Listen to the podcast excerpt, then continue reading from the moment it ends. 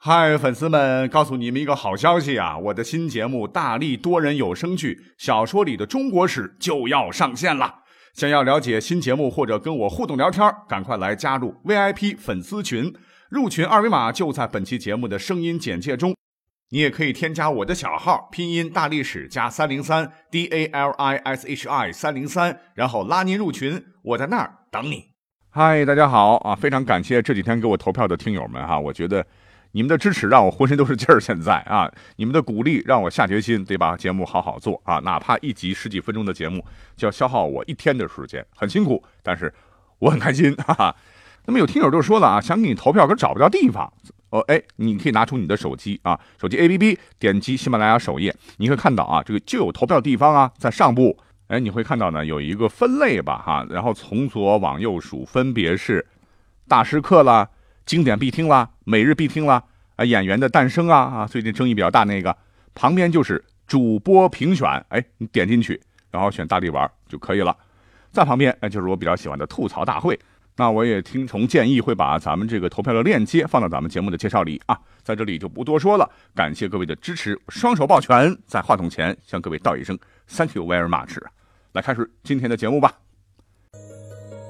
管他正史野史。这里只有大历史，大力讲的历史正在播出。要重申一下哈，真没拿钱哈。那么这几天呢，我一直在网上看央视的《国家宝藏》这个节目。这个节目呢是讲述国宝背后的故事，讲述国宝传奇的前世今生。哎呀，真心不错啊！真是想强烈的推荐给大伙看一下。因为在我的印象当中啊。这个文博类的节目都是好严肃的哈，没想到这个节目呢竟然跨界，还玩出了综艺范儿，强大的明星阵容到华丽的舞台效果，这个弹幕都刷爆了。哎，我就觉得以前都是真人秀霸屏啊，没想到文物它也能选秀，还选的是清风拂面啊，荡涤心灵，真是高端大气上档次啊。所以我觉得这是一个非常长姿势、非常接地气的一个节目。这个豆瓣不打九点零以上，我就觉得是天理难容啊。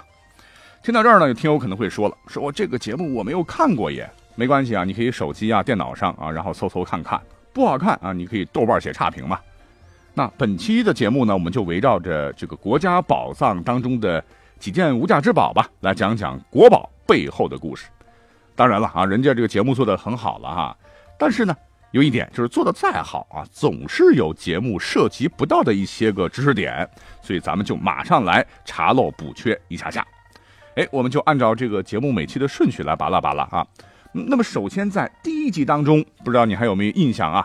就是冰冰的老公大黑牛啊，扮演了宋徽宗，和当时的这个大反派蔡京啊，还有北宋的天才少年画家王希孟啊，三人来了个舞台剧。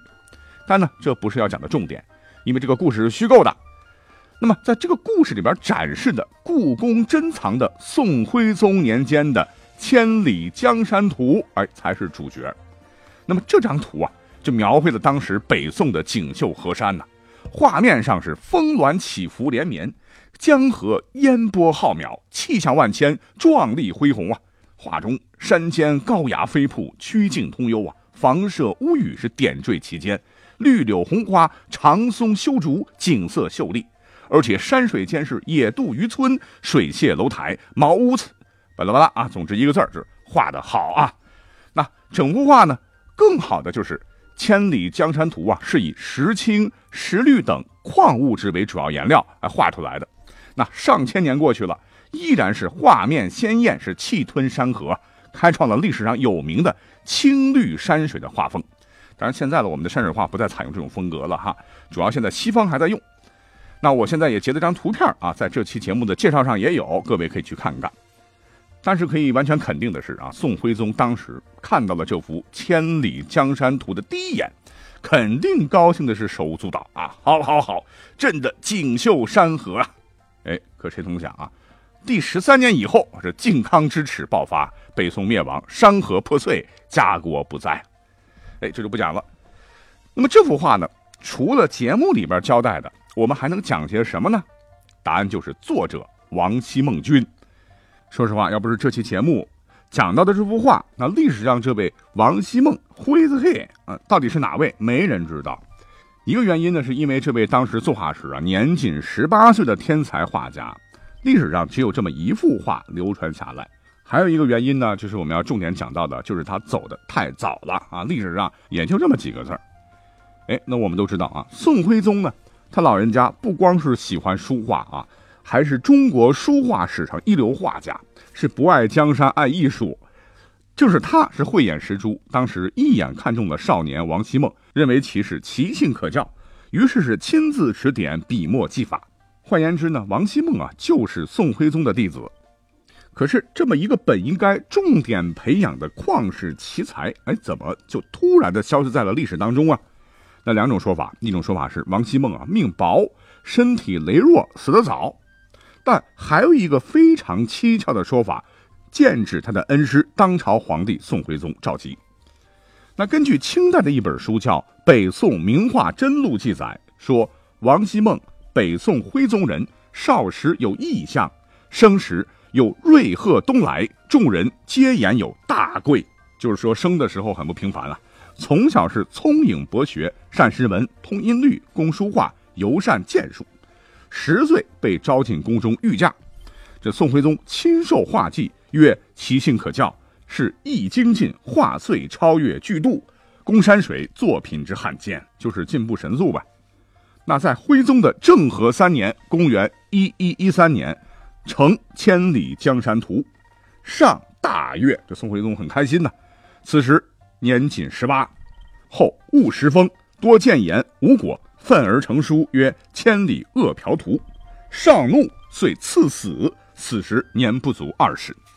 就说这小伙子嫉恶如仇啊，关心民间疾苦，看不得是权贵鱼肉乡里，就照着《千里江山图》了画了一幅，就是老百姓吃不上饭、流离失所、饿殍遍野的《千里饿殍图》啊！没想到这个宋徽宗看过之后勃然大怒，立马翻脸，下令处死了王希孟。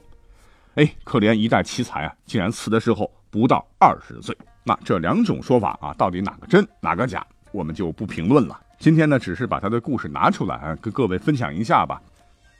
好，讲完了王希孟这位历史人物，第二个要讲到的是哪位呢？就是刘涛饰演的商朝女战神妇好，以及她的妇好萧尊。萧就是一种鸟嘛，萧尊呢就是外形像萧的一种盛酒的青铜容器。有历史学家就是说啊，青铜萧尊就是妇好的代言人。见证着中国这位传奇女性的一生，妇好萧尊呢，也是迄今发现的最早的鸟形酒尊。它造型实用，而且纹饰精巧，具有极高的艺术价值。那这个宝贝呢，是在上世纪七十年代在妇好的古墓里挖掘出来的。那这座古墓，别看这个面积不大，但当时震动了整个考古界。它特殊的地方就在于墓主人竟然身为一个女性，能拥有如此高的身份。和所代表的成就。好，那讲到这儿，富好到底是谁呢？这节目当中对富好介绍的其实不多啊。那么下面呢，我们就来说一说富好这位让我们很陌生的历史人物到底是何方神圣。